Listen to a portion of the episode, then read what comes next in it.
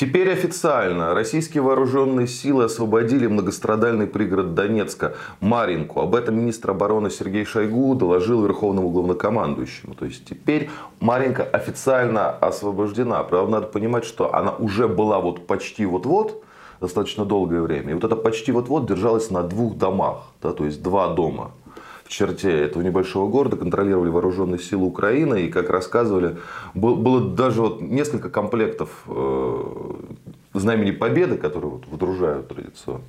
Э, потому что ну, никто не знал, какой дом займут все-таки последним. Там, тем не менее, все, Маринка под полным контролем российских вооруженных сил. Это один из символов не только СВО, это символ конфликта в Донбассе вообще.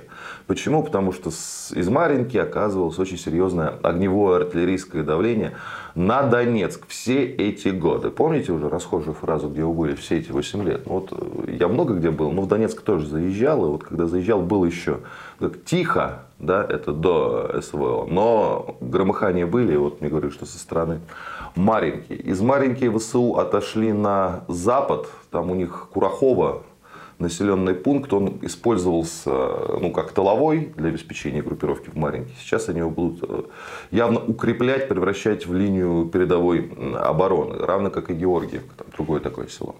В общем, э, Маринка это, во-первых, снятие артиллерийской угрозы с Донецка. Во-вторых, естественно, она открывает как бы, новые вариации дальнейшего продвижения российских войск, потому что ну, вот это вот как бы стена цитаделей, как я ее называю, да, та линия обороны, которую ВСУ выстраивали аж с 2014 года, а, поэтому столько там копаемся, да, там реально неприступные крепости, она во многом сохранилась до сих пор.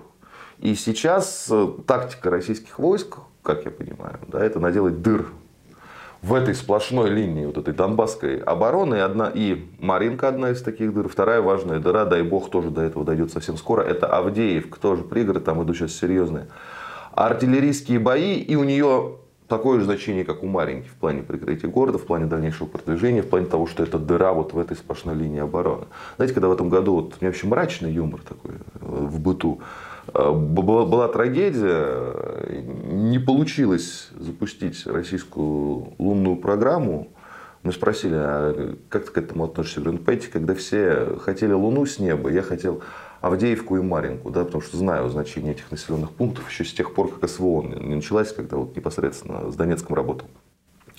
Вот, и вот случилось. Ну, то есть, конечно, по, с учетом того, что конец декабря э, тянет сказать спасибо Деду Морозу за Маринку, но говорить спасибо надо не Деду Морозу, а, конечно, российским вооруженным силам. А что касается Авдеевки, как говорят ну, наши российские эксперты, до конца года уже вряд ли, но тоже все идет к развязке, к, начале, к началу следующего года, после которого вообще украинцам придется выстраивать с учетом дыр уже новую новую оборонительную линию, вот насколько они успешны будут в этом, да, опять же, зависит от российской армии, потому что следующий год э, СВО это не год нового попытки контрнаступления. Все военные эксперты говорят, что и наши, и западные, что ВСУ так быстро раны не залежат, э, что сейчас они уйдут в глухую оборону вот через год, после того, как они выполнят план, если выполнят план по мобилизации на полмиллиона человек, когда новую технику им настругает ВПК НАТО, да, когда все-таки подойдут истребители ракеты, будет еще один контрнаступ. Это скорее уже 2025 год. Да? 2024 год это год для ВСУ подготовки глухой обороны, вот насколько она будет глухая. Да?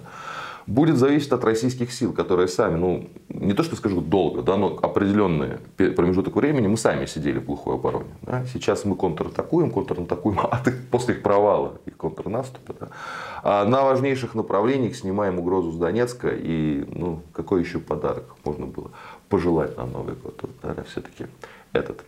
Будьте здоровы, подписывайтесь на наш канал, и кому больше нравится в формате подкастов, в этом формате мы тоже есть.